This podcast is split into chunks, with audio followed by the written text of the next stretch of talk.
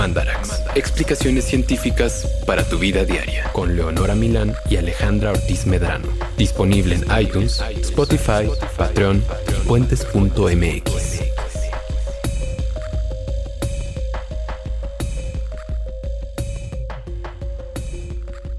Bienvenidos a un episodio más de Mandarax, el más frío de todos.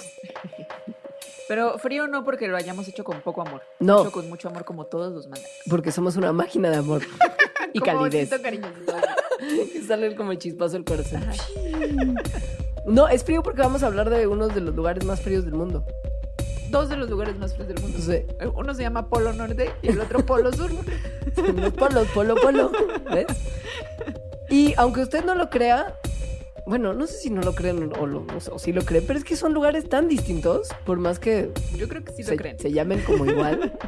Desde- Ah, distintos entre ellos. Entre ellos. Sí. Sí, sí, sí, sí. O sea, distintos a, a Ciudad de México, que cuando 20 Ajá. grados ya siente frío, pues evidentemente es como un universo que, separado. Guadalajara que 28 grados y le ponen suéter a los perritos. Te juro, y venden muchísima ropa para perro. Uy, no puede ser.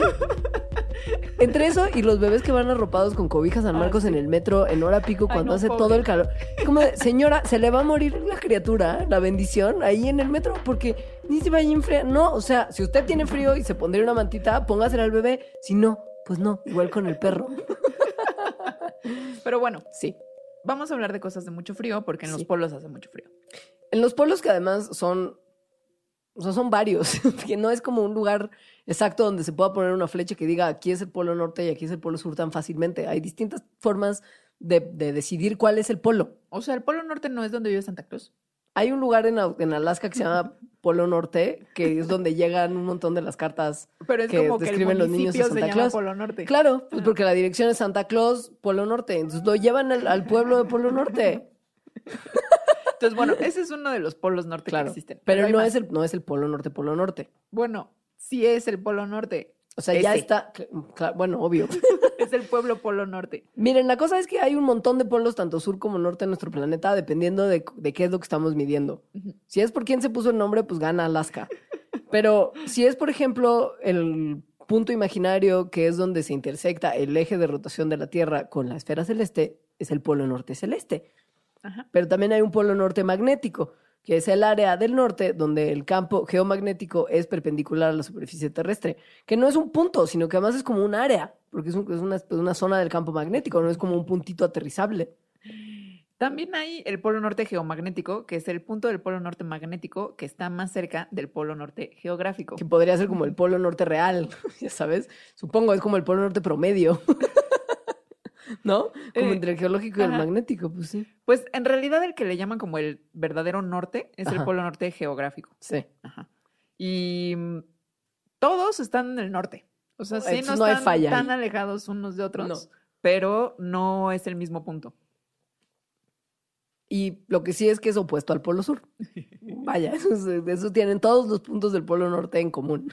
Y así como hay muchos polos nortes, pues los mismos hay hacia el sur. Menos, menos el del pueblo. Creo que sí no hay ningún pueblo en el polo sur porque hablaremos de qué tan inhóspito es. Claro, no hay nada en el polo sur más que como pingüinos. Ajá. Y En el- mucho hielo. En el polo norte sí hay mucho cotorreo. Sí, hay gente que vive ahí. Ahora, si les da curiosidad saber como qué pasa como en el, en el, en el punto, o sea, por ejemplo, cómo funcionan las brújulas, lo que no es una cosa que vamos a explicar, sí hay un punto de los dos polos en los que, ¿sabes? O sea, sobre todo en el del norte, que si te pones justo en la posición del polo norte magnético y tuvieras una brújula en la mano, estaría señalando justo abajo la flechita, así sin ningún tipo de, de- de error, ¿sabes? Porque es como el punto donde está de verdad el, el- el real norte magnético. Por si un día quieren explorar, Aunque Está- se mueve, ¿no? También. Sí, y, Sí. y probablemente esté como en el medio del mar helado, entonces no creo que sea como que valga la pena el experimento. Que lo cual nos lleva a otro polo norte que existe, que tiene un nombre increíble, que es el polo norte de inaccesibilidad, que como su nombre lo indica es un lugar muy inaccesible, porque es el punto en el océano Ártico más alejado de todas las tierras circundantes. Y lo mismo existe en el polo sur, el polo sur de inaccesibilidad, que es muy inaccesible. Muy inaccesible, pero lo más, o sea, es como el punto más inaccesible del planeta probablemente. Eh, ahora, para como nada más calar, de como tener un punto de referencia de este programa que, que tampoco se- será muy necesario, pensemos justo en lo del polo geográfico, Sí. ¿no? Eso, con eso quédense. Eh, hay un casquete polar de hielo cubriendo esa zona, sí. Ese casquete va disminuyendo conforme avanzan los años, Ajá. sí. Eso es una realidad también. Pero justo ambos polos se caracterizan porque hay grandes bloques de hielo. Ese cliché es completamente verídico. Sí. Hay mucho hielo y hay más, hay más, hay más hielo en el sur, quizá. Porque es Bueno, como, sí, pues sí hay sí, más. es un, es un bloque, es un bloque gigante de hielo que incluso, pues tiene calidad de continente. Es el, como el bloque de hielo gigante que se encuentra en el sur, es la famosa Antártida o continente antártico, que es el continente más austral de la Tierra y está completamente situada, exacto, está completamente situada en el hemisferio sur. Todo está casi al sur del círculo polar antártico, que es el círculo polar, polar que está abajo. Arriba también hay un área que es el círculo polar ártico, que inspiró una película muy cursi de los 2000 que se llamaba Los amantes del círculo polar. Ah, es bonita. Es muy bonita. Sí. Ajá. Y que justo es un área que ya empieza a presentar temperaturas como cercanas al polo, condiciones climáticas y geográficas que, que- que caen en la categoría de, de polares, pero no es así el punto del polo. Pero ambos polos se encuentran dentro de los círculos polares. Ahora, al parecer el polo sur también es un polo norte. Para complicar aún más las cosas. ¿Cómo? No entiendo. ¿Cómo Porque puede el ser sur y polo- norte a la vez? Es como canción de Arjona. Ay, sí es. Como- Sin sentido. Sí, eh, sí, pero poético. Porque es como tu polo norte es mi sur, o ya sabes, como, sí. Pero entonces, O sea, lo que pasa es que los polos magnéticos, por ejemplo, el polo norte magnético, está definido como el lugar en donde el campo magnético del planeta, o sea, de, de la Tierra, es perpendicular a la superficie de la Tierra, o sea, como donde se intersectan, sí, ¿no? Ajá. Entonces, em, en un sentido estricto, el polo sur también es un polo norte porque está actuando como ese polo de un magneto. Oh. Uh. Solo se le llama polo sur porque está del lado contrario al que le llamamos polo norte y que está como al norte de, de lo que geográficamente hemos considerado norte. Qué locura. Me encanta. Me encanta. He aprendido tanto ya en este, en lo que llevamos de este Mandarax sobre cosas que desafortunadamente, pues no son muy eh, como populares. No son, como que la gente no considera que los polos son lugares que están padres para visitar o para conocer o para enterarse qué hay ahí, quién vive ahí, porque hay que tratar de hacer todo lo posible para que estos sobrevivan. A mí sí No. me interesa mucho el polo norte, sobre todo. Yo recientemente, y un poco eso fue lo que inspiró esta, vaca- esta vacación, este, este, este mandarax, exacto. Es que a finales de año fui al Círculo Polar Ártico a, a vacacionar. Fui al punto más nórdico habitado del planeta. O sea, así como hay gente que se va a la playa. Yo me fui al polo. Sí, fui al archipiélago de Svalbard, que es un archipiélago sí, noruego, donde, ¡ay, tu regalo! ¡Ay, qué tonta! Te traje un souvenir de Svalbard y no lo traje y lo Me hubiéramos podido mañana. presentar a los Patreons. Me lo das mañana. O lo presentamos después. Podemos presentarlo en un. Insta Story. Sí. Pero bueno, la cosa es que en el archipiélago de Svalbard hay poblaciones humanas y hay gente que vive ahí todo el año, desde hace muchos años. Hay un- una universidad donde se realiza un montón de investigación sobre el Ártico, precisamente porque es un ecosistema mega complejo y súper delicado. Entonces hay mucha investigación que se hace alrededor. Y es un lugar increíblemente espectacular para visitar, porque tiene varios de los factores de polo que lo hacen justo como muy especial. Por ejemplo, tiene sol de medianoche y tiene noches polares. Explícanos más sobre esto. Les vamos a explicar durante, durante el programa, pero solamente quiero decirles que independientemente de lo inhóspito que puede sonar y que, que, que sonará cuando lo describamos, tanto el Polo Norte como el Polo Sur, en este Mandarax, Sí, son así. o sea, sí son así, pero, pero por ejemplo, el norte es un, es un lugar que, que para vacacionar no tiene desperdicio. O sea, como para conocer, sí está muy increíble. ¿A ti te tocó que todo el tiempo fuera de noche? Todo el tiempo de noche. No vi el sol en siete días. Guau. Wow. Puedes dormir Esto con las cortinas cosa- abiertas sí. porque no hay luz. Sí, hay películas también, ¿no? Como de vampiros que ocurren en los polos. Ah, pues es que porque imagínate, como claro. ¡Uh! Como Disneylandia del Ajá, vampiro. sí, sí. Nunca tienen que esconderse. Es muy mal esa película en realidad. Es una pena porque tendría mucho La potencial. premisa es buena. Aunque claro, tendrían Están que, en Alaska. o sea, tendrían que hibernar como los tres meses al año que todo es luz. O se van a otro lugar. Ah, migran, claro. Ajá. Creo que era algo así. Eso tiene sentido. Pero, bueno, esto sí es algo muy característico y muy padre y tiene una razón relativamente sencilla de que ocurre. es decir, que sea de noche todo el tiempo o de día todo el tiempo, dependiendo de la estación del año en los polos. Tiene que ver con cómo da vueltas la Tierra y cómo está ubicada respecto como precisamente a sus ejes. O sea, la Tierra no es como como que gira de manera completamente paralela, o sea, o sea, O sea, no más como- bien, el polo norte del- de, los. El polo sur y el polo norte de los ejes. Perdón, de los globos terráqueos. Ajá. O sea, donde se intersectan como todas las líneas de longitud y latitud, más bien de latitud. Sí. Em, ese no es que la Tierra gire derechita A eso. alrededor del Sol No. sobre ese eje. Exacto. Porque Gire- ese eje como que nos lo inventamos en realidad. obvio, como para hacer globos terráqueos y que pudiéramos aprender geografía cuando niños. Ajá. En realidad la, Tierra gira con una inclinación muy, muy marcada Respecto a ese eje. respecto a ese eje, que quizá pues no le suena como mucho, pero es de lo que dependen en realidad las estaciones del año, estas particularidades de los climas de los polos, y que depende un poco también pues la, la vida como la conocemos. Está, está, o sea, la Tierra, si, si la agarráramos así como derechita en un dedo, el como, polo como norte. un huevo, como, Ajá, agar- como agarrando agarrar un huevo, en sus- exacto. sí. Más bien está chuequita, o sea, como si movieras la mano para poner el Sí. huevo como medio acostadito, unos 23 grados. Digo unos 23 porque en realidad ese, e- esa inclinación que tiene se mueve con el tiempo.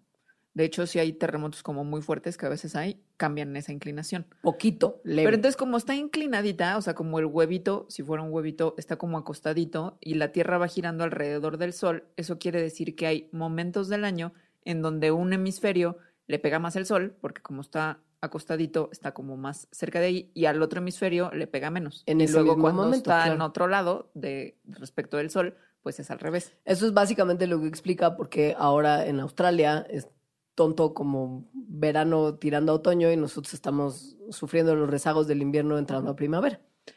Pero si uno vive en los polos, esa pequeñita inclinación quiere decir que en un momento cuando estás en, en- o sea, cuando está inclinado el huevo alejado del sol, no te toca sol nunca. Nada, no te toca nada de sol. Pero cuando estás inclin- tu inclinación del sol, da- ah, digo, la inclinación de la Tierra está más cerquita del sol, tu posición hace que estés más cerquita del sol, te toca el- luz todo el día. O sea, porque aunque la Tierra dé vueltas sobre su Tú propio estás, tú eje, estás pegado al sol, siempre estás ajá, viendo al sol. Siempre estás viendo al sol. Sí, justo.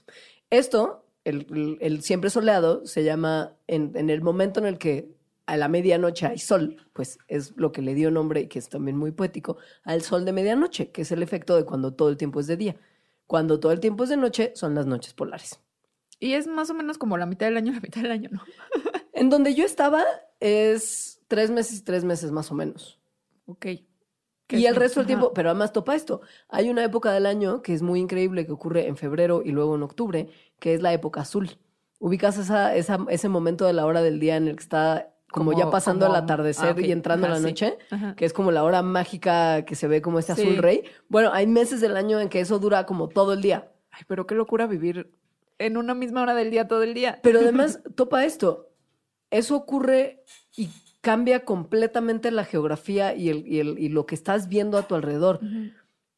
En el siempre día hay ríos porque se, se deshacen varios de los cuerpos de hielo, ¿no? Entonces hay, hay agua como móvil, los animalitos salen, Sí. los ositos Hace polares. más calorcito. Sí, Ajá. en invierno lugares, o sea, de repente estás caminando sobre nieve y te dice el guía, ah, esto es un río. Es como de, ¿what? Pero porque se siente exactamente igual de sólido que el resto de las montañas que están a tu alrededor.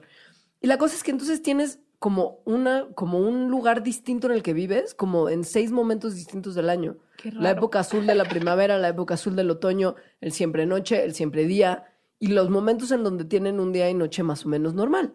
Porque sí hay momentos del año Mientras donde te vas duración- alejando del Exacto, polo. exacto. Pero mientras más te vas acercando al al polo, como polo, punto, polo, al polo, polo, Claro, polo, polo, exacto. sí tienes seis meses de noche Sí. y seis meses de día. Exacto. Desafortunada o afortunadamente, esos puntos no están habitados, ni en el sur ni en el norte. O sea, como el polo, polo, polo, polo, sino no. Te digo, donde yo llegué, que es 1500 kilómetros del polo norte, en, en re- en teoría es el punto nórdico más habitado. Y el sur, el polo sur está completamente deshabitado, salvo por bases de investigación en donde viven unos científicos locos, haciendo pruebas de cómo estamos arruinando al planeta, que es básicamente lo que se estudia en los polos. Em, es una cosa espectacular. Si, si, si piensan tener la experiencia de ir a ver el sol de medianoche, que sepan que el momento cumbre de hacerlo en el, en el norte es por ahí del sol- solsticio de verano, que es cerca del 22 de junio. Digo, como, sí, como un detalle. En, el, en el sur ocurre durante el solsticio de invierno, que es el 21 de diciembre, porque en- entendemos que las estaciones están intercambiadas en sur y norte. Ahora te tengo una pregunta. Una, una pregunta muy pertinente. Ok. tengo es, miedo, a ver, tengo si miedo. tienen seis meses o muchos meses en donde hay sol todo el día, Ajá. ¿por qué en esos meses no hace calor? Ah, porque es, porque no, güey, porque es, porque es muy al norte, es muy al norte y muy al sur y hace un montón de frío. Es el frío verdadero. Ahí te va. O sea, en verano en Alaska, lo más que llegan son 7 grados centígrados. Y tienen sol. En el, todo en el día. pleno verano. Ajá. La razón principal es porque aun cuando hay sol todo el día, el sol está muy bajito en el horizonte.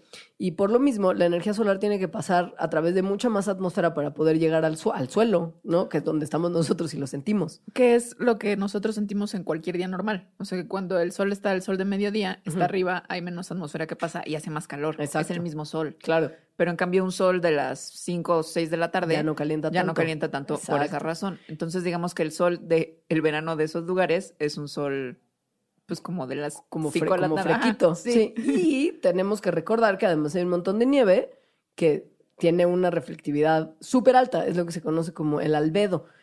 El hielo y la nieve reflejan la luz y hacen que menos luz llegue al suelo y se quede ahí. O sea, hay más que luz que la energía que trae la luz. Claro, ¿no? O sea, como que la reflejan y se va otra vez, no se queda ahí guardada. Exacto. Depende un poco también de la geografía, ¿no? Si hay como montañas, si hay pura tundra, si hay pura nieve, va cambiando la temperatura, pero nunca es realmente elevada. Porque encima de todo, tanto el Ártico como el Antártico son muy secos. De hecho, la Antártida es el continente más seco de la Tierra. De hecho, se le considera un desierto, porque El los desierto desiertos, ártico. sí, porque los desiertos están definidos por la cantidad de lluvia que cae y ahí cae nada. Nada. Y pues esto tiene parte que ver que el aire más frío puede aguantar menos humedad que el aire caliente, porque las moléculas de aire están como empacaditas, tan pegaditas la una con la otra que es Porque como tienen frío. Sí. Pero pues no, no hay espacio para la. Es como si, como si es como si ex- exprimes Ajá. una esponja y queda como seca, como toda, pues, como toda pelmazadita. Así, así es el aire. Y, y, pues en principio es bien importante que sepan que hay, aun, aun cuando los dos continentes, o sea, cuando tanto el sur como el norte tienen estas mismas condiciones inhóspitas, Y hace mucho frío en ambos. El sur es muchísimo más frío que el norte. Y Es esto, decir, o sea, Lo que acabamos de decir son como las cosas en las que son similares. en la o sea, generalidad. estaciones de seis meses cada Sí. una, día larguísimo, noche larguísima. nunca real calor Ajá. en verano. Pero el polo sur es mucho más frío que el polo norte porque en principio es una gran masa de tierra, o sea, es como sólida. No hay mucho contacto con el océano y el océano, aunque parezca que no porque son mares muy fríos, le brindan calor a la parte del polo norte. Su cubierta de hielo es mucho más delgada y hay un océano entero debajo, o sea, es como, pues, como, como, como hielo, no tierra Ajá. no tierra seca y fría. Y la realidad es que esto hace que, que independientemente de que sí sean aguas frías, está más caliente que el aire que está afuera. El, el agua del, mar que está debajo de la capa polar. Y esto calienta la, la, pues, o sea, provo- provoca temperaturas más cálidas en, la- en las zonas habitables. Por ejemplo, en la isla donde yo vacacioné, hace más calor que en lugares de Canadá que estarían mucho más al sur de donde yo estaba. Pero esto es porque es una isla y hay tanto mar alrededor y abajo que se levantan muchísimo las temperaturas de lo que se levantaría en una masa continental que es mucho más seca y fría, que es lo que ocurre precisamente en el Polo Sur. También hay otros factores como que, por ejemplo, el Ártico, o sea, en el norte, está pues básicamente todo sobre el nivel del mar. También Y mientras uno sube en elevación, se va enfriando. enfriando, ajá, la temperatura va siendo menor.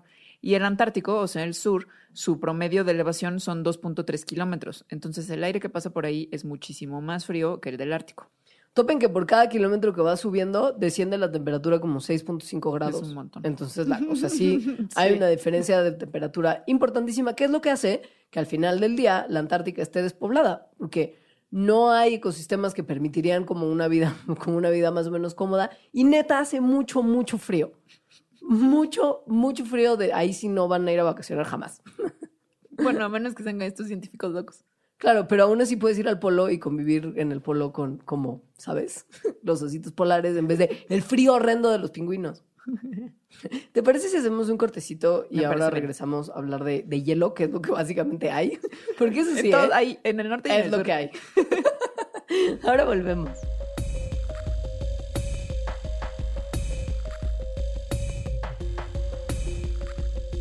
La grabación de este episodio de Mandarax fue transmitida desde nuestro Patreon, para todas las personas que se han convertido en nuestros suscriptores. Tú también puedes ayudarnos a seguir siendo y haciendo puentes. Visita puentes.mx diagonal construye. Puentes.mx diagonal construye. Selecciona la opción para convertirte en Patreon, elige uno de los tiers y sé parte de una comunidad que no distingue fronteras porque siempre está construyendo puentes.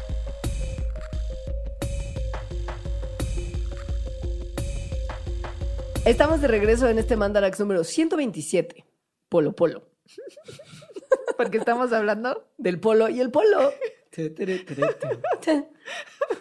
Es muy, es muy, mira, es que está muy bien que se llame Polo Polo porque somos igual de mensas que él haciendo tus chistes. Ay, Por no lo menos no estamos albureando a nadie, ¿sabes? Claro, porque no sabemos en realidad, porque no queramos. Porque somos gente decente. Alejandra, no es por falta de capacidad. En fin, eh, en el polo norte y en el polo sur, en los polopolos, hay un montón de hielo. Hielo, Mucho hielo, hielo. de, De varias formas. Sí, colores, sabores. No, no es Tamaños. cierto. Bueno, pues parece, o sea, esta conda de que los esquimales tienen millones de términos de blanco porque están justo, Ajá. pues es que sí hay Ven muchos, mucho hielo. hay muchos tipos de hielo y nieve y, y de hielo en particular, pues Y, eh, y- o sea, y hay de objetos formados por hielo. Eso, eso, hay como un montón de posibilidades. Por ejemplo, los icebergs, como el que hundió al Titanic famosamente, que pueden ser inmensos, son muy distintos al hielo recién formado, que es como mucho más delgadito y como con Bueno, una consistencia. textura, sí, exacto, sí. como tiene consistencia como de masa de pizza. Ay, qué padre. Padrísimo. Porque además imagínate como que, o sea, bueno, no lo quieres agarrar porque frío, porque helado. Pero está increíble que sí, que, o sea, que cambia muchísimo. Y En términos generales, los podemos dividir como en dos grandes categorías, Exacto. que son el hielo fijo y el hielo a la deriva. El hielo fijo es el que se encuentra, por ejemplo, en los glaciares, ¿no? Que en realidad no es, no es hielo como tal, sino es nieve súper compacta, que quiere decir que están compuestos enteramente de agua fresca. Esto existe en la Antártica, en Groenlandia y en partes de Canadá. Evidentemente, en la Antártica es donde los glaciares, estos, estos pedazos gigantes de hielo, son los más grandes. Ahí se encuentra el 85% del hielo del mundo. Y pues normalmente los glaciares, como probablemente hayan visto en fotografías, videos, documentales de la naturaleza, llegan al mar en, alguno, en algún momento. O sea, como que, Ajá. ¿no? Y donde se unen al mar, lo que pasa es que el, el hielo como que se va, se extiende hacia el agua y se forma como una repisita de hielo, que es Como donde un puentecito. Exacto, es donde, por ejemplo, los pingüinitos se deslizan y se Sí, meten al ajá. agua. Ajá.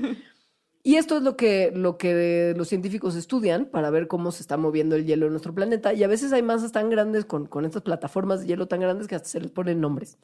Sí. Y eso permite estudiarlas y tener como un registro de cómo esas plataformas en particular van creciendo y decreciendo. Aunque justo como es hielo fijo, no es que vayan como flotando por ahí, sino No. que más bien están ahí fijas. O sea, es como la masa continental. Sí, Pero hecha de hielo. Exacto. Ajá. Sí. Y luego está el hielo a la deriva. Que como su nombre lo indica, Está ahí a la deriva. como una veleta. Lucerito. Entonces, el hielo a la deriva, su característica es que va flotando por la superficie del agua de mar en estas regiones en las que está muy frío, por eso se conserva como hielo. Y hay varias formas. Del hielo fijo, nada más están los glaciares, pero del hielo a la, a la deriva hay varias maneras en que puede estar así derivando. Como el pack de hielo. No piensen que son fotos de gente desnuda, como el pack que ustedes mandan en el internet.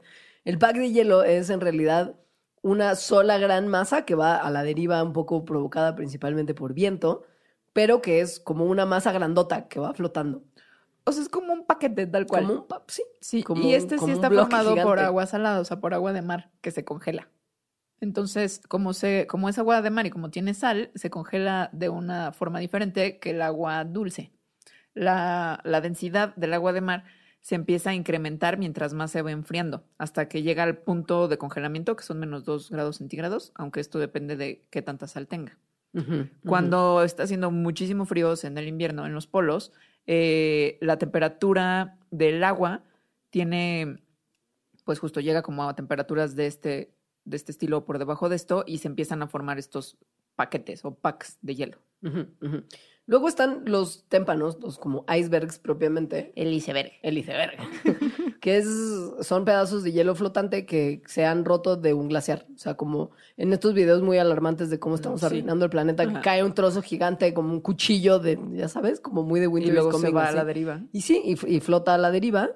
Eso es un iceberg. Eso es lo que hundió el Titanic. Y pueden ser muy grandes. Muy o sea, grandes. andar flotando a la deriva mucho tiempo y, y- y como montañotas. Y como lo sabemos luego por los memes, la gran mayoría del iceberg está bajo el agua. Afuera del sea, agua como el solo hay una 90%. parte- Exacto, solo hay una, una puntita de nada.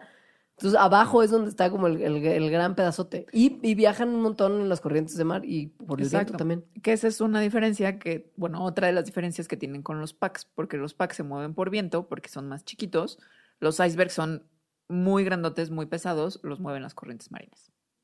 Ahora, hay una última como variedad de hielo que es el, como el hielo permanente. o sea, que es el hielo que, que, que- que nunca se deshace porque las temperaturas no lo permiten, que es lo que hay como por ejemplo en el Ártico Central. Es un bloque de hielo que no se derrite jamás en el verano y por lo mismo se llama como hielo multianual. Es también un poco, me imagino, lo que se conoce como el permafrost, porque Sí. es permafrost, o sea, permanentemente frosted. Y que aquí lo, lo que está interesante es que tampoco se hace más. No. O sea, no solo se derrite, pero tampoco se hace más. Siempre se queda como en un equilibrio. como en, un, como en el mismo grosor. Ajá. O sea, hay como un rango de qué tan grueso puede ser este permafrost y no pasa, bueno, hielo mu- multianual, y no pasa de ahí ni para arriba ni para abajo, porque no se derrite más, pero sí no se puede hacer más grande la masa gigante. O de repente se hace como tantito más grande porque está haciendo más frío, pero entonces llega a otra estación y se derrite. Es decir, como que a eso se refiere a que está Eso. como en ese equilibrio. Nunca, nunca llega a más, más, más como para ya considerarlo de un tamaño distinto. En la Antártica, sin embargo, el, el cambio, o sea, el- este como equilibrio hace que en el invierno se duplique el tamaño del continente y en verano se reduzca a la mitad, porque hace tanto frío que sí se multiplica mucho el hielo y cuando llega el verano pues se pierde mucho, pero, pero O sea, ahí sí, winter is coming. Winter is coming, winter is always. y lo extraño es que, bueno, no extraño, pero lo maravilloso es que aún con estas cosas, como justo de temperaturas que bajan muchísimo, de una sequedad muy importante, De seis meses de noche y seis meses de día. aún así hay un montón de vida, por lo menos en el Ártico. En el Ártico hay más vida que en el Antártico, aunque sabemos que, por ejemplo, bacterias hay en todos lados.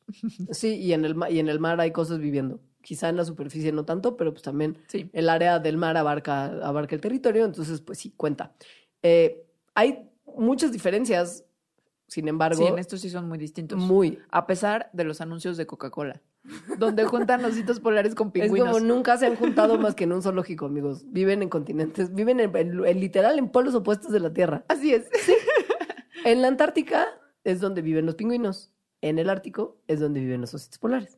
O sea, en el Polo Norte. En la Antártica no hay plantas de ninguna clase, no hay árboles, no hay nada, nada del reino eh, Vegetal. vegetal. Ajá. En cambio, en el Ártico la tundra está muy bien desarrollada y tienen como arbustos y algunos arbolillos. Sí. Eh, chiquitos, ¿eh? O sea, no, Sí. claro, no, en, en lugares ya como de muy polares tampoco es que haya como mucha vegetación, pero hay alguna y, lo- y los renos pastan, o sea, sí los ves comiendo como pastito, porque hay renos y un montón de mamíferos terrestres en el Ártico. En el Antártico, no. El animal más grande mide un milímetro. Y es un insecto. Exacto. En cambio, en el Ártico, como ya dijiste, pues sí hay varios. Como- Varios. o sea, más o menos como con los que convive Santa Claus, ¿no? Sí, yo vi renos, pero no eran como los de Santa Claus porque eran renos de Svalbard, que son más chiquitos, son como cabritas monteses. No es como este animal majestuoso, como Ajá. similar a un alce, que tiene los renos, los cuernos peludos, que son Bueno, es como que los justo- renos de, de sí. Alaska, como es los que renos justo el americanos. Ártico no es un continente, ¿no? Sino como una región Sí. que abarca varios continentes. Claro. Ajá. O sea, justo es bien distinto de repente a Alaska, que la parte de Canadá, que, la, o sea, Pero que ya ahí- están muy al norte, que hay climas cuasi polares. Hay que su caribú, Que su que su zorrito. El zorro polar, güey. sí. Dense, dense un gustito y googleen polar o arctic fox porque son los animales más lindos, Son salvo cuando, está- lindos. cuando están cazando, porque hay unas fotos en el internet con mucho gore, que se ve todas sus caritas O sea, así ya como rojas de sangre. Pues porque son carnívoros. También hay un montón de fotos de los osos polares que no son siempre blancos y hermosos. A veces están bañados en sangre como Carrie en la escena del prom, porque pues, se comieron una foca entera y pues, se, la, se la comen como de una manera muy salvaje y gore. También hay que sus lobos, Sí. liebres. Hay muchos osos. lemmings, estos animalitos que cuando, que cuando sus poblaciones llegan a niveles muy altos se supone que van y se suicidan colectivamente. Que es una mentira, amigos. Es una mentira, pero es lo que, lo que los hizo famosos. Sí. ¿Sabías que esa mentira viene de un documental, entre comillas, de Disney? Que no era documental. Que, o sea, sí. en- de los setentas. Entonces, como que esa idea se quedó. Sí, muy raro. Hay liebres, conejillos, osos de los otros, no solo polares. Y bueno, en el Ártico y también en el Antártico hay ballenas, aunque de otras. Hay focas, hay... Como, como, el, como, de la- como animalitos cercanos a la vaquita marina, pero no vaquita marina. ujú, Porque esa ya ni hay. Sí, Marsopas. ni en el polo ni en ningún otro lugar. Bye, bye, vaquita.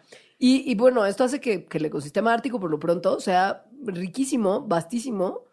Y En que es muy- o al menos de la que hemos podido estudiar. Exacto. Y que, pues, si algo Obviamente cambia... hay peces en los dos. Obvio, millones. Sí. Porque de eso depende también, pues, que la foca coma y que el osito coma, y, o sea, la, la- la- la cadena esté completa. Y que los humanos también coman. Eso, porque hay mucha población viviendo en, el- en áreas cercanas al Polo Norte. El problema es que nuestros hábitos en lugares no polares están partiéndole la cara al hábitat de todas estas especies, que es el hielo.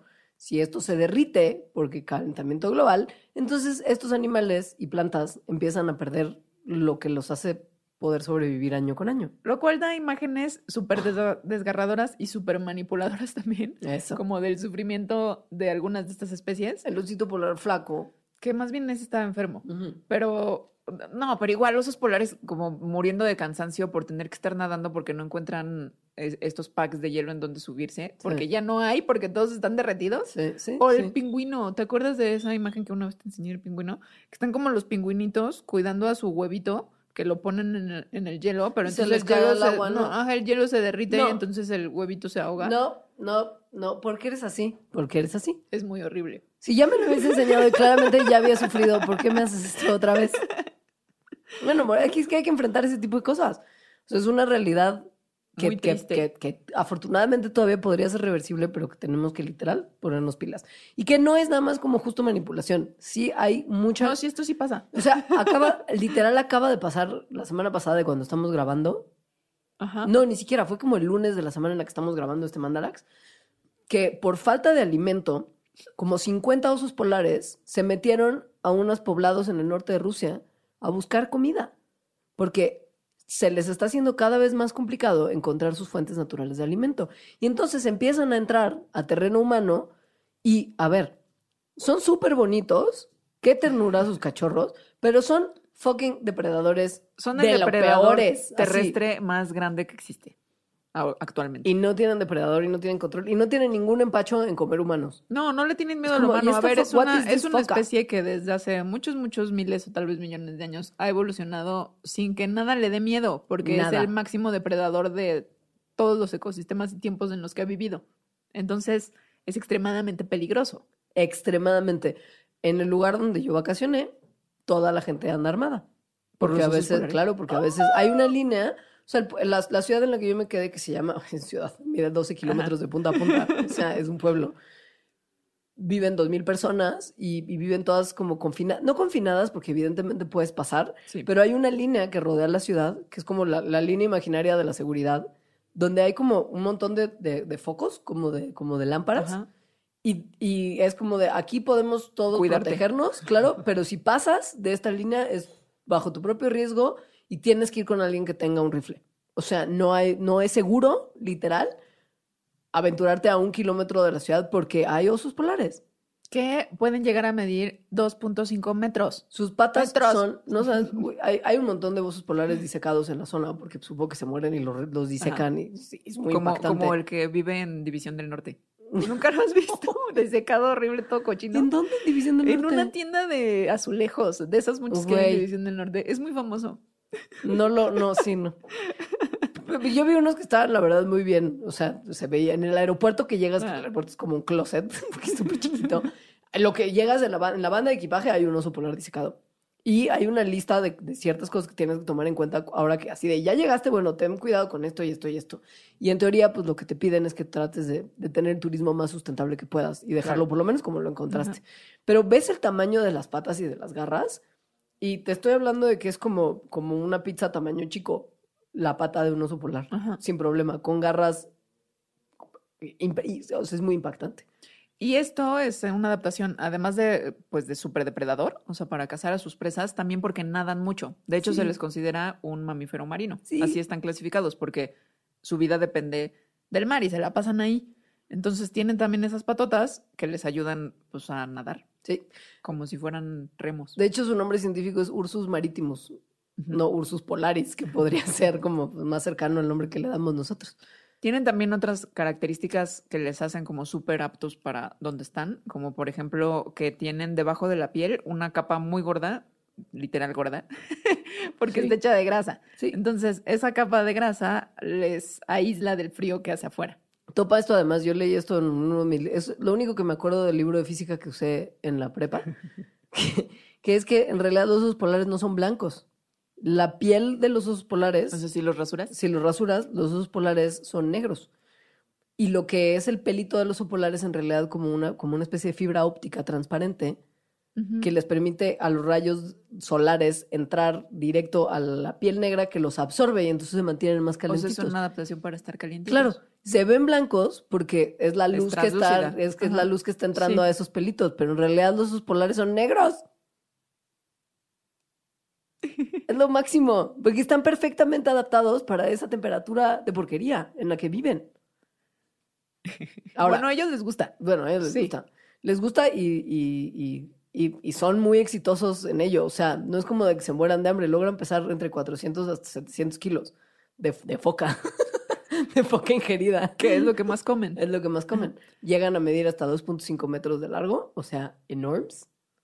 Y tienen una Y colita. pesar hasta chiquita. 700 kilos. O sea, un Sí. macho puede pesar 700 kilos. Muchísimo. Ahora, también hay otras cosas que los hacen especialmente vulnerables, como a otras especies, a, a que haya cambios en el hábitat. O sea, que además de que su hábitat está cambiando y se ahogan y ya no tienen focas que comer y etcétera, se reproducen muy lentamente. Mm. O sea, tienen cachorros cada cuatro años, creo. Y además, cada que tienen cachorros es dos en promedio, pero van como de uno a cuatro. Entonces, eso hace que su tasa pues, de crecimiento poblacional sea muy lenta. Su gestación dura entre 195 y 265 días. O sea, es la gran parte, una gran parte del año que está embarazada la osita. Y después les da de amamantar durante dos años. Porque son muy chiquitos los cachorros, pesan menos de un kilo cuando nacen. Y entonces, si la mamá no está muy bien alimentada, se pueden morir de hambre los cachorritos. O pueden ser asesinados por machos adultos que no gustan de tener cachorros amenazándolos. Y bueno, la- el mayor peligro de- para los osos polares somos los humanos. Gracias. El problema es que justo hay en los lugares donde viven los osos polares de repente asentamientos humanos en los que a veces los osos entran Pues sí. y cuando entran los matan. Pues en, sí. en, en- la, en la isla esta, lo que te dicen es, o sea, te explican los guías de todas las actividades que realizas, que hay mucha actividad invernal que realizar. Em, te explican que hay tres como modos de acción si te encuentras un oso polar. El primero es que como grupo se haga un montón de ruido para ver si de casualidad el oso como que se saca de onda y se va. Que no es que se asuste, porque, insisto, somos como un montón de focas nada más haciendo ruido para ellos. La primera es hacer ruido. Entonces, si el oso no se va, tienen una pistola de bengalas, como con las que se, se, se, Las se- que se avisas hacen que estás en señales. lugar. en- ajá. Y si eso no funciona, el oso no se va, entonces se usa el rifle. O sea, pero, o sea, tratan por todos los medios posibles de no, llegar a eso. Pero es ellos o tú, literal. Es una cosa de que si no se va el oso por las buenas, el oso te va a comer. Sobre todo si te lo encuentras en invierno, es probable que Cuando esté ahí hambre. porque está Ajá. muy hambriento y por eso no está como jetoncito, buena onda, durmiendo la siesta del invierno. Entonces, a principios de este siglo, había más o menos entre 20.000 y 25.000 osos polares en todo el mundo, pero se cree que eh, a mediados va esa población a reducirse a la mitad o incluso hay algunas personas que piensan que se va a reducir a un tercio. Principalmente porque como calentamiento global, entonces se derrite los lugares en los que viven, se acaba su comida, entonces se pueden morir de hambre y además eh, se disminuye el éxito que- reproductivo que pueden tener porque tal cual se reducen las posibilidades de que un macho se encuentre con una hembra para el sexo como tal. Sí, sí. Porque como se está fragmentando por el derretimiento los lugares en donde habitan, no se encuentran. Oye, esto es una tristísima historia. Y pues bueno, también tiene que ver, o sea, o sea, no, ya no en la gran escala de lo que estamos haciendo todos los humanos, pero la realidad es que en poblaciones humanas que viven muy al norte, pues luego la comida tampoco es tan fácil de conseguir. No es que haya como la Walmart que uno pueda simplemente ir y comprar todo lo que necesita. Y los osos polares tienen un montón de carne. Se comen la carnita, todo menos el hígado, porque el hígado es súper tóxico porque tiene mucha vitamina A. Pero se comen la grasa, usan los tendones y usan las pieles. Entonces son un animal que ha sido cazado. Igual ahorita ya no tanto, pero históricamente la cacería del oso polar era una actividad económica importante para los pueblos originarios de la zona del norte de nuestro planeta. Aunque no creo que esa haya sido la razón de su disminución tan No, no, no. extrema. Ajá. No, pero pues en un momento sí, sí, sí fue. O sea, es que parece que no, pero la actividad humana de caza sí merma poblaciones de forma importante. Por ejemplo, de ballenas, no es cues- cuestión de calentamiento global que hayan disminuido tantas poblaciones, sino por el sobreballeneo de. Sí, Por, por, piensen que. pero que vino también a partir del siglo XX, ¿no? O sea, Creo que las Sí. ballenas, por lo menos en, en las áreas de- del, como cercanas al polo, donde también hay muchísimas ballenas, fue un poco antes, porque justo la grasa de la ballena se usaba como combustible, antes de que llegaran realmente otras fuentes como para, como para usar ace- aceite para lámparas, para como cierto tipo de motores, se usaba grasa de ballena. Entonces sí las cazaban en, en- en altos números. En cuanto pudieron ver cómo se llevaban ese animalote en un barco, empezaron así a hacer millones de expediciones. De hecho, perdón por sacarlo de nuevo, pero en la isla donde, donde estuve y en la parte rusa más cercana, la fuente principal de economía y por lo que mucha gente se mudó ahí, en un principio cuando, cuando inicialmente poblaron esta zona, era por las ballenas. Porque decían, o sea, había como una, como una anécdota muy linda que los primeros exploradores que llegaron a esos territorios decían que si te bajabas del barco podías casi llegar a la orilla caminando sobre ballenas, de tantas que había. Y ahora las poblaciones están mega disminuidas. Y las sociedades de allá se basan sus economías ya no en caza de ballenas, sino en minería. Porque También hay mucha padre. mina de carbón. Sí, padrísimo. Sí, lindo.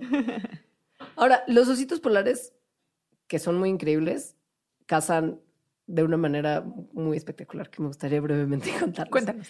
Piensen que estás como la foca anillada, que es la que principalmente se comen, ahí tiradita en el hielo, ¿no? Siendo foca. Siendo foca, que está generalmente cerca de agujeros en el hielo, ¿no? Donde, donde puedes como entrar y salir del agua. Y entonces está el osito y ve a la foquita como en emboscada y, y las, y las atacan cuando están en tierra. Y si la foca alcanza a escapar al agua, las cazan en agua. Porque los osos polares son tan buenos nadadores que, se, que, que pueden alcanzar a una foca nadando. O sea, hay poca forma de escapar. Es que es casi, es casi imposible. Sobre todo si eres una foquita bebé. Porque las foquitas bebés que nacen como, como en, en pequeñas cuevitas de nieve Ajá. donde, donde las tienen sus papás foca, pues son una presa extraordinaria para un osito estoqueador. O sea, el oso Un ve como está, estoqueador. está espiando a los papás y entonces ve dónde están los cachorritos. Y ahí mira, ñom, ñom, ñom. ñom, ñom, ñom. Y a ver, cuéntanos, Leonora. ¿Fuiste a ver ositos polares al Polo no, Norte? no, no, no. No, en invierno no se pueden ver. ¿O fuiste como a experimentar siete días porque ahora sí ya eres darks de oscuridad? En, en invierno no puedes, no puedes ver osos polares porque no hay luz. Entonces, ¿para qué fuiste al Polo Norte? Fui a conocer el Polo Norte y ver las auroras boreales. Que eso es algo que solo pasa en los polos. Bueno, las boreales en el norte y, las, australes, en el sur. Que es, pero son básicamente el mismo fenómeno. Ahora, topa esto. Si vas en primavera, sí puedes ir a crucerito y paseíto para ver osos polares. Yo preferiría ver las auroras. Es una cosa muy bonita que uno tiene que tratar de experimentar una vez en su vida, si me permiten hacer la recomendación, que es ir a cazar auroras boreales. Ahora, Cazar. Es que un poco tienes que tener mucha suerte para verlas. No es una cosa Ah. tan sencilla. Oh. O sea, siempre están ahí, pero si está nublado, No ya valiste. Y es muy probable que esté nublado porque, pues, nubes, nieve, Sí. eso pasa en el invierno. pero, pero es un fenómeno que si logran ver, es muy espectacular. No se ve como en las fotos y como en los videos. Como una raya verde así. no se ve tan verde, pero sí se ven las líneas y se ven en movimiento. Pero esos colores que ven en video y en foto pues, son cortesía de las cámaras y los lentes tan como Sí. espectaculares que tienen y la manera en la que se expone la imagen, ¿no? Que es como con el, con el ojo abierto todo el tiempo. Em, lo que es más increíble es que las auroras son un fenómeno causado por el sol, aun cuando las ves de noche. ¿Es de noche? Ajá. Bueno, o sea, el sol no se va a ningún lado aunque sea de noche, amigos. El sol está ahí y está en llamas, li- literal. O sea, el sol está, es una estrella en donde hay muchísimas cosas pasando todo el tiempo. Y como- esas muchísimas cosas, todas están produciendo un montón de energía. Y mucha de esa energía no se queda co- como contenida en el sol. No, pues de hecho por que- eso hay vida en la Tierra. Exacto. No, y, y- y- y no solamente llega como en energía de estilo calorcito, sino también hay como energía que viaja de otras formas que el sol como que expulsa.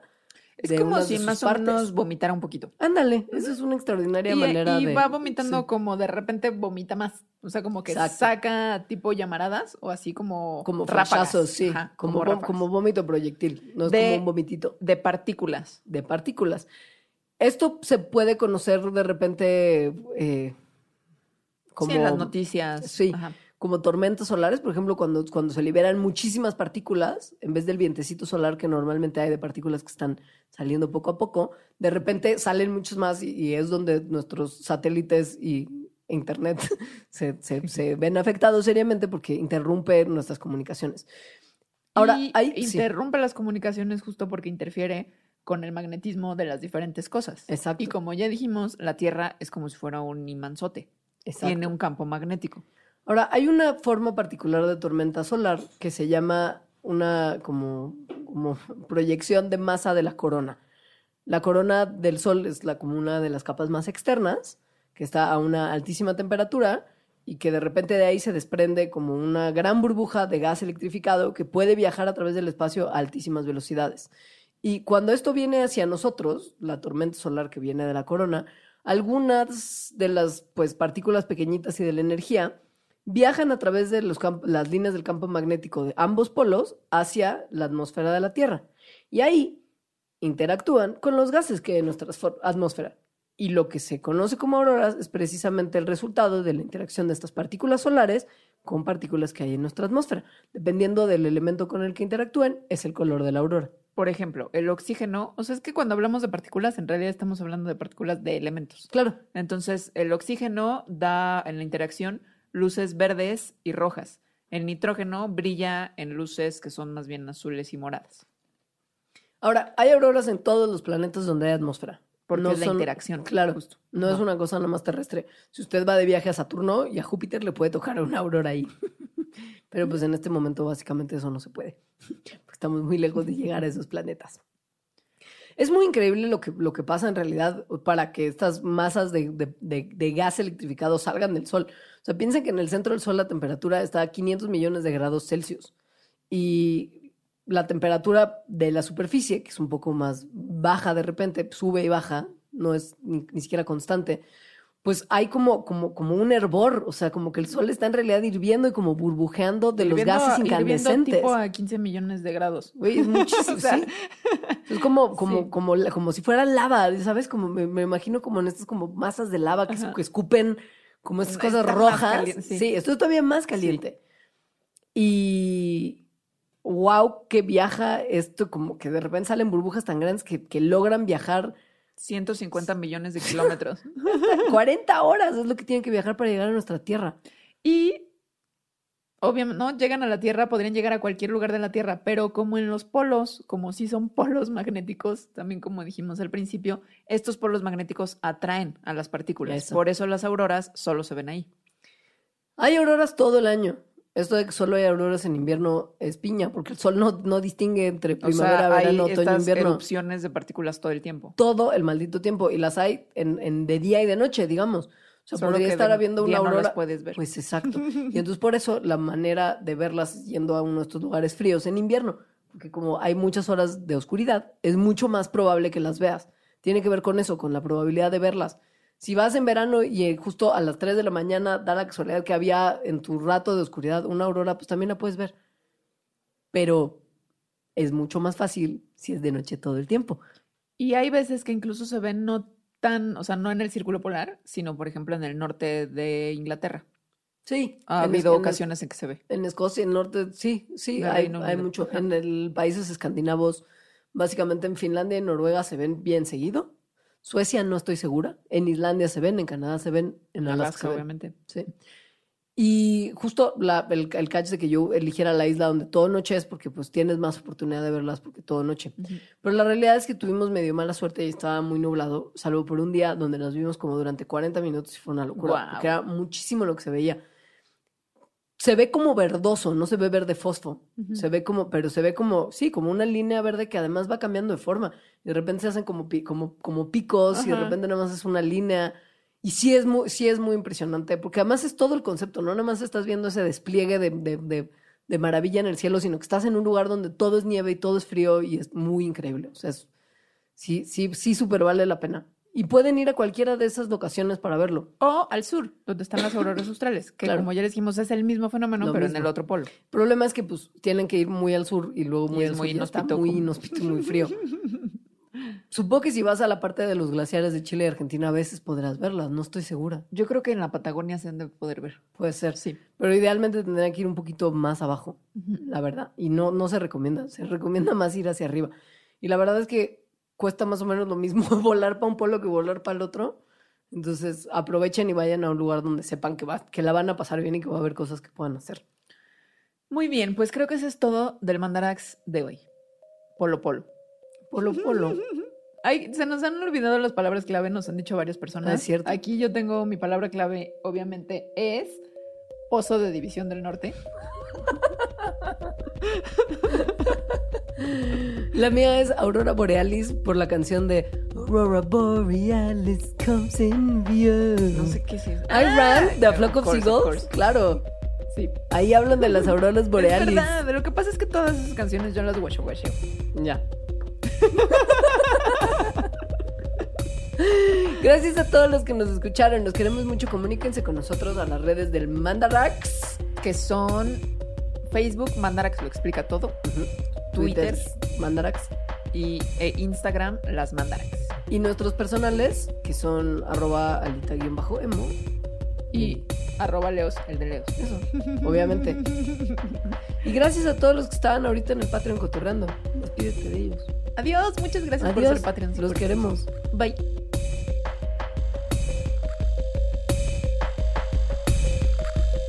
Mandarax. Explicaciones científicas para tu vida diaria. Con Leonora Milán y Alejandra Ortiz Medrano. Disponible en iTunes, Spotify, Patreon y puentes.mx.